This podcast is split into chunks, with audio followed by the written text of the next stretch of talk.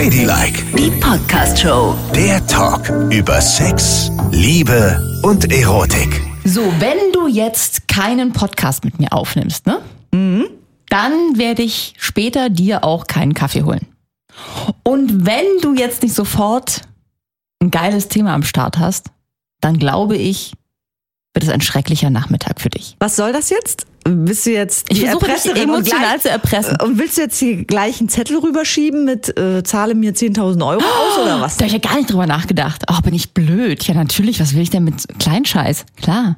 Ja, das hätte ich machen sollen. Erpressung, Das das große Thema heute. Hier ist Ladylike mit Nicole und Yvonne. Ihr könnt uns folgen auf Spotify, auf iTunes, auf AudioNow und überall da, wo es Podcasts gibt. Und ihr könnt uns auch immer eine E-Mail schreiben oder eine Message unter ladylike.show. Da findet ihr uns auch auf Instagram. Und wir haben so eine Nachricht bekommen von einem männlichen Hörer, der aber hier nicht namentlich genannt werden möchte. Er schreibt, Hallo Yvonne und Nicole, ich habe folgenden Themenvorschlag. Sex als Druckmittel.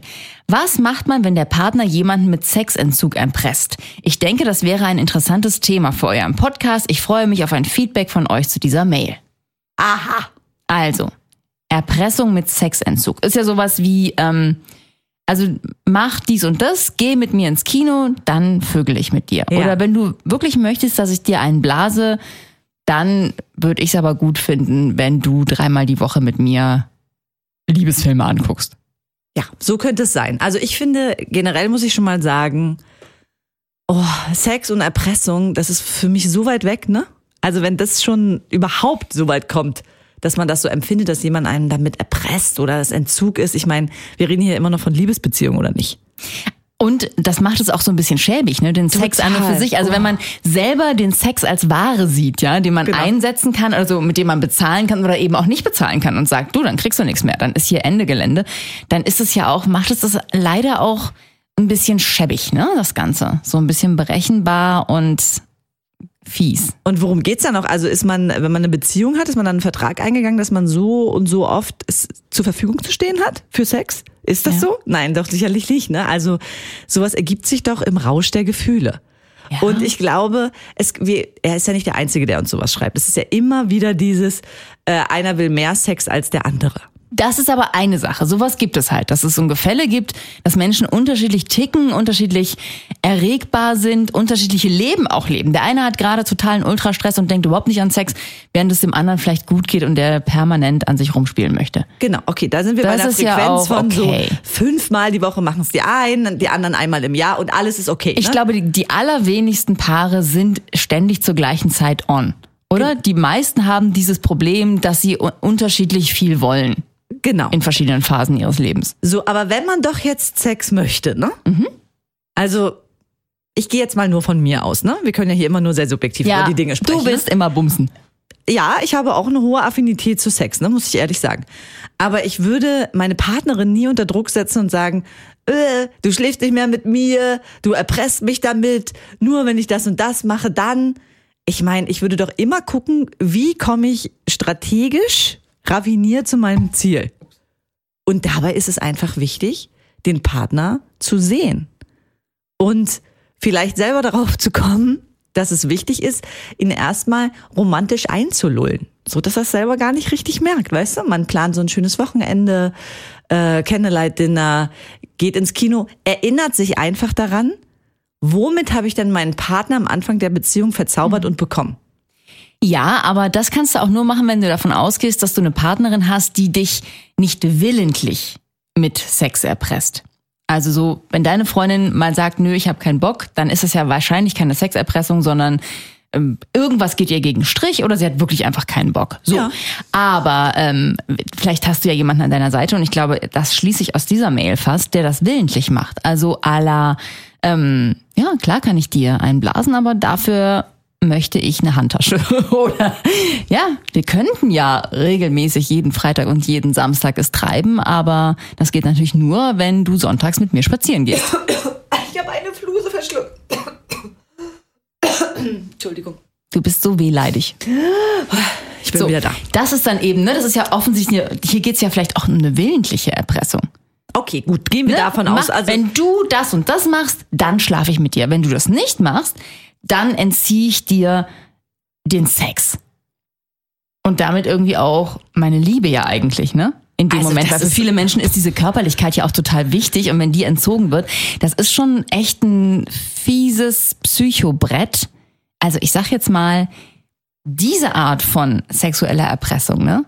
Deutet jetzt nicht wirklich darauf hin, dass jemand doll verliebt in einen ist. Also, wenn wir jetzt davon ausgehen, ich bin ja noch ganz naiv von einer anderen Situation ausgegangen, aber wenn es wirklich verbalisiert wird, im Sinne von, mäh den Rasen, bring den Müll raus, wasch die Wäsche Ja. und kauf mir dann noch einen Lamborghini und stell ihn mir vor die Tür, nur dann bekommst du Sex. Das ist widerlich.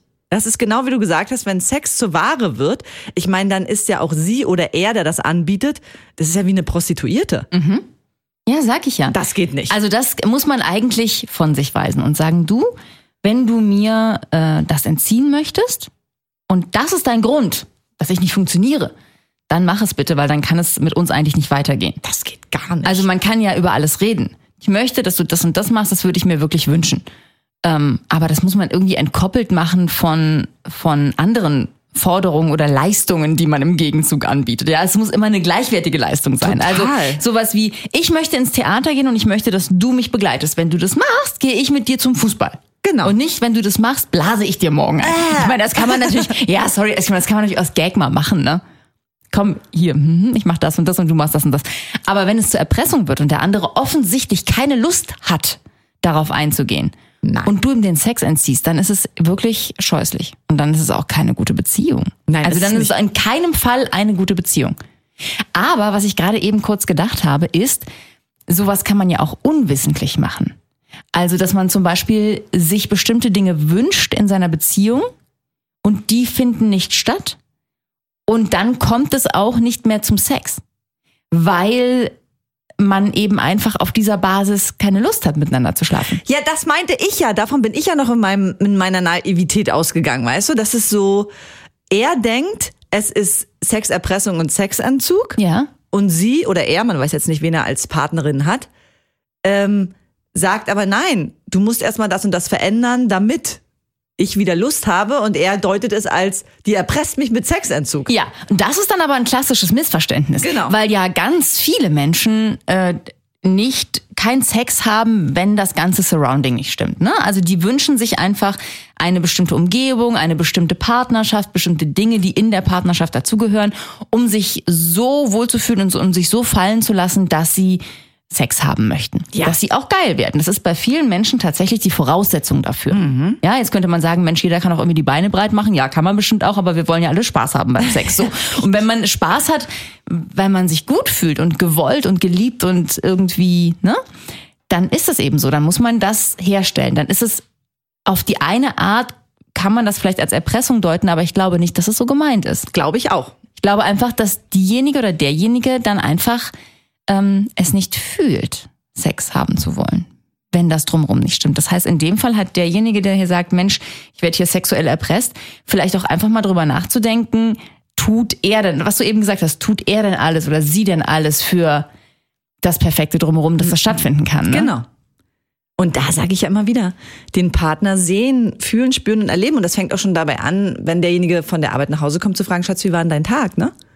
Was hast du erlebt? Also ähm, gab es Probleme? Was war das Schönste, was du erlebt hast? Also einfach diese, es fängt ja immer mit der Kommunikation an und es fängt immer damit an, alle Menschen wollen gewertschätzt und gesehen werden, auch in einer Beziehung. Ja. Und wenn man das Wer meint das? vernachlässigt, Auch in einer Beziehung. Ja, Ja, das genau. stimmt. Aber jetzt, wo du es gerade sagst, ja klar, ich meine, sowas lässt man vielleicht auch echt schnell schleifen. Und dann reißt das eine ein, dann das nächste und irgendwann ist da tote Hose, ne? genau. Und wenn tote Hose ist, dann hast du auch keinen Bock, äh, dich einmal am Sonntag auf den Rücken zu wälzen und dich pimpern zu lassen. Richtig. Um es jetzt mal Hast du dann nicht. so zu sagen. Genau. Richtig. Weil man will auch im Kopf gefickt werden, ne? Von ja. demjenigen. Ja, ey, ey, das ist ein super Ausdruck. Das finde ich ganz wichtig. Man will auch, ja, das stimmt. Oh Gott, du bist so eine Philosophin. Wie kam denn das dazu? Nein, aber das, das hast du gut gesagt, weil das stimmt. Man will im Kopf gefickt werden. Es muss so sein, dass das, dass vorher schon der ganze Sex passiert und alles Genau. ausgeschüttet wird, damit man es dann körperlich tun kann. Ja. Richtig. Und dafür muss man sich anstrengen. Und das ist sehr einfach eigentlich, ne, wenn man das weiß. Es ist so einfach herzustellen. Und es gibt leider viele Menschen, die denken, sie müssten gar nichts tun, nicht reden, nichts machen, aber Aber vielleicht denkst du das auch, weil du Frauen vögelst. Also vielleicht hast du auch sehr schnell erkannt, was es braucht und hast das eben hergestellt. Und für Männer ist es vielleicht manchmal ein bisschen schwieriger, das zu erkennen. Das ist mir zu einfach, das jetzt wieder auf das Geschlecht runterzubrechen. Ich kenne so viele Männer, die machen so einen Bums um ihre Frauen. Denk nur an unsere Kollegin, die kürzlich geheiratet hat. Was hat die für einen Heiratsantrag Ja. Antrag von ihrem Typen bekommen? Das war eine einstündige romantische Schnitzeljagd durchs gesamte Wohnzimmer. Und, und er hat auch auf der Hochzeit für sie gesungen. Das Richtig. fand ich, oh, das fand ich echt krass. also, das, Aber ma- zum Beispiel, es gibt auch andere. Mein Mann hat mir einen Ring über den Tisch geschoben und gesagt, hier, guck mal äh, rein, also so ein Kästchen, ne? Guck mal rein. Äh, muss jetzt erstmal nichts sagen, aber ja, vielleicht ist ja, ne? So, wie bitte? Hast du ja gar nicht verstanden, worum es geht. Nix Kniefall, Romantik, Geigen, weiß der Geier was? ja, und das ist, also, du, es gibt jetzt aber auch Gegenüber, die wollen das auch nicht so krass romantisch. Ich meine, du stehst ja auch auf den schnellen körperlichen Austausch. das ne? stimmt schon. Aber, aber auf der anderen Seite schon so ein bisschen Romantik hat schon was, ne? Ja, absolut. Es kommt halt immer darauf an. Und das meine ich auch mit denjenigen sehen. Du musst alles ganzheitlich sehen. Ich meine, es nützt jetzt nichts bei dir, ein vollkommen krass überzogenes romantisches Programm abzuspulen. Weiß ich nicht. Weiß ich nicht. Ach, Schatz, wenn du das jetzt hörst, ich würde es mal ausprobieren. Ach, auf einmal? Na, ich meine, ja, eigentlich finde ich sowas so ein bisschen cheesy, ne? Wenn jemand anfängt und so äh, Musik auflegt und Kerzen anmacht Oh, und so, denke ich eigentlich so, das. was ist denn jetzt los, Alter? Mensch, lass uns doch einfach. Ja, aber Aber dich kriegt man halt anders, weißt du? Also vielleicht ist es nicht das, aber vielleicht ist es vorher. wenn jemand mit mir irgendwie abends irgendwo hinfährt, eine Decke ausbreitet, eine Flasche Wein aufmacht und wir da so ein Weinpicknick irgendwo machen, ne? Dann finde ich das total romantisch. Ja, und, und du würdest auch, ich glaube, du würdest auch total abgehen, wenn man äh, für eine Nacht ein Museum gemietet hätte mit einer total geilen Ausstellung für dich. Und ihr seid die einzigen Besucher und dann am Ende der Ausstellung liegt da eine Decke mit Wein, Romantik Oh Gott. und so weiter. Dann, Ich würde auch total, weißt du, ich würde auch total abgehen, im Auto zu schlafen, um Sterne zu beobachten. ja, natürlich. Finde ich ganz, ganz toll. die Nordlichter in, du weißt schon wo. Im Norwegen. Auto zu schlafen. Mensch, in Norwegen schlafe ich doch nicht im Auto, da sind minus 45 Grad. Ja, aber ich dachte gerade, wo du Sterne gesagt hast, war ich gleich bei Nordlichtern. Ne, ich dachte Brandenburg. Ja, ist auch gut. Ja. Ist auch schön. Ja, eben. Aber das ist halt, jeder ist halt anders und man muss das sehen. Aber was nicht funktioniert, ist gar nichts machen, nichts Ja. und Sex erwarten. Genau, und dann aber noch den Rückschluss ziehen. Moment mal, ich bekomme keinen Sex. Das ist doch emotionale Erpressung oder sexuelle Erpressung. Ja, das gibt den dann nur, wenn ich funktioniere. Ja, es gibt den Sex, wenn du funktionierst. Aber es gibt ihn deshalb, weil dein Gegenüber sich vielleicht einfach verschiedene Dinge von dir wünscht und nicht, weil dein Gegenüber dich erziehen möchte mit harten Sexentzugsmaßnahmen, sondern weil jeder Mensch etwas braucht, um Sex zu fühlen. Naja. Der eine braucht nur einen Ständer, der andere braucht eben ein Picknick. Naja, und vor allen Dingen, weißt du, was entzieht denn er oder sie vielleicht die ganze Zeit? Weißt du, sie spri er spricht jetzt von Sexerpressung, aber was entzieht er denn seiner Partnerin oder seinem Partner? Genau. keine Gespräche, kein äh, mich sehen, kein was unternehmen. Also das ist ja gleichwertig. Das ist ja total gleichwertig. Ich krieg ja auch nicht das von dir. Aber Ja, dass es genau. dann soweit kommt, es aufzuwiegen in, ich will jetzt das sonst. Also wenn der Trieb stärker ist, als die Liebe in der Beziehung zu geben. Und ich finde, man muss auch mal Dates haben, wo man nicht vögelt. Weißt du, wo man einfach Dinge zusammen macht, weil sie schön sind. Und Weil man oft- miteinander Zeit verbringen möchte. Genau, und oft ist es nämlich so, das stellen wir auch immer wieder fest bei Leuten, die uns schreiben, es ist fokussiert so, der Sex ist nicht mehr da, der Sex ist nicht mehr da, der Sex ist nicht mehr da. Ich glaube nämlich nicht, dass nicht nur der Sex nicht mehr da ist, sondern viele, viele andere Dinge sind auch nicht mehr da. Ja, Das ist das Problem. die die Voraussetzungen eigentlich dafür wären. Genau. Also eigentlich wäre die Lösung für so ein Problem, dass derjenige, der das Gefühl hat, ups, hier gibt's eine Erpressung mit Sex, ja, dass der sagt, äh, Hand hebt und sagt, du, pass mal auf, äh, ich habe irgendwie das Gefühl, also mit uns, das läuft ja nicht mehr und ich habe das Gefühl, dass du willst, dass ich irgendwas Spezielles mache für Sex. Ist das so? Und das finde ich unangenehm. Das muss man dann leider mal artikulieren. Dann kann der andere nämlich sagen, entweder sagen, ja, genau so ist es. Ich blas dir ein, wenn du mir eine Handtasche kaufst. Oder Ja, er kann, kann sagen, ne, immerhin. Oder er kann sagen, äh, du, ja, mir fehlt total viel. Mir fehlt das, das, das und das, weil ich einfach eine Beziehung möchte, wo mehr passiert als einmal am Wochenende zu vögeln. Und wenn wir das herstellen können, dann will ich eigentlich auch, weil ich will ja dich. Also das Gespräch darüber wäre ganz wichtig, aber es muss derjenige anfangen, der das Gefühl hat, dass es eine sexuelle Erpressung gibt, weil der andere merkt das vielleicht gar nicht, was da vor sich geht. Und dass sich da vielleicht auch so eine gewisse, ich meine, das klingt ja schon fast feindselig, ne? Also Absolut. sexuelle Erpressung oder Erpressung mit Sex, äh, das ist schon, wenn man das vermutet, dann hat man aber auch schon echt ganz schön viel Vertrauen in den Partner verloren. Absolut. Also, weil das soll ja eigentlich die schönste Sache sein. Und ich würde jetzt mal anfangen mit, also wenn derjenige auf der anderen Seite nicht gesagt hat, kauf mir ein Ferrari, sonst gibt's das nicht mehr. Wenn er das nicht gesagt hat, würde ich vielleicht auch erstmal die Kommunikation eröffnen mit, du Schatz, warum haben wir eigentlich keinen Sex mehr? Also eine offene Frage stellen. Ja. Bevor man sagt, erpresst du mich damit? Ja, ach, ich weiß das so. Ich würde auch direkt nach der Erpressung Ja, fragen. also ich würde es ein bisschen anders machen. Ich würde fragen, warum haben wir dann keinen Sex mehr? Was denkst ja, du? dann würde der andere sagen, ich habe keine Lust mehr. Und dann kommt dieses Lustding, weil eigentlich steckt dahinter ja was anderes. Es steckt nämlich dahinter, dass die Lust nur deshalb weg ist, weil noch was anderes fehlt. Das muss man auch erstmal, da muss man ganz schön tief bohren. Ah, aber dann muss der andere ja auch bei sich tief bohren, ne? Also, ja, eben, es beide müssen tief bohren. Also dann lasst euch von uns schon mal sagen, das ist meistens Zeit miteinander verbringen, Kommunikation miteinander. Das ist eigentlich der Schlüssel, weshalb der eine sich vielleicht erpresst fühlt und der andere keine Lust mehr hat. Ja. Man muss wirklich ganz tief in die Beziehung gucken, was da eigentlich noch läuft und was da gar nicht mehr läuft. Also wenn ich mich umschaue in meinem Freundinnenkreis, ne? Ja. Und aber ich glaube, es geht Männern auch häufig auch so, nur da spreche ich halt jetzt nicht so wahnsinnig viel, ne? Bin ich nicht so im Austausch. Aber ich gucke jetzt mal auf die Freundin und da ist genau das das Problem. Also sie hören auf, Sex zu haben oder sie haben es nicht mehr so häufig oder sie suchen sich jemand anderen. Weil der eine, den sie eigentlich mal geliebt haben, und ich meine, jetzt sind wir alle in dem Alter, wir kennen uns schon so lange, ich habe die Anfänge von diesen Beziehungen mitbekommen, ja. Ich, Also diese heißen Geschichten, wo sie es überall getrieben haben und die Finger nicht voneinander lassen konnten und dachten irgendwie, sie kriegen einen Hirnschlag, weil sie so unglaublich verschossen in denjenigen waren. Und das hat sich so abgenutzt über die Jahre, weil denen, also den meisten, echt etwas fehlt. Einfach das, was am Anfang da war. Ein aufmerksamer Typ. Einer, der um sie rumscharwenzelt ist, der ihnen immer irgendwelche Botschaften hat zukommen lassen, der was geplant hat äh, für die Abende. Und auch wenn es nicht so, es war ja nicht immer irgendwie, wir fliegen nach Mailand in die Oper, sondern es war eben dieses, nein, es war eben dieses, komm, wir setzen uns an den See und äh, trinken da ein Bier. Oder äh, wir gehen ein bisschen spazieren oder ich habe für heute Abend Käse, Brot und Wein eingekauft. Irgendwas, weißt du? Diese Typen, die immer irgendwas in petto hatten, was ja genau die Frauen auch so beeindruckt hat damals. Ja. Das alles ist irgendwie, hat sich in Luft aufgelöst. Und dann gibt's eben keinen Sex mehr. Weil ich es glaube auch, stimmt.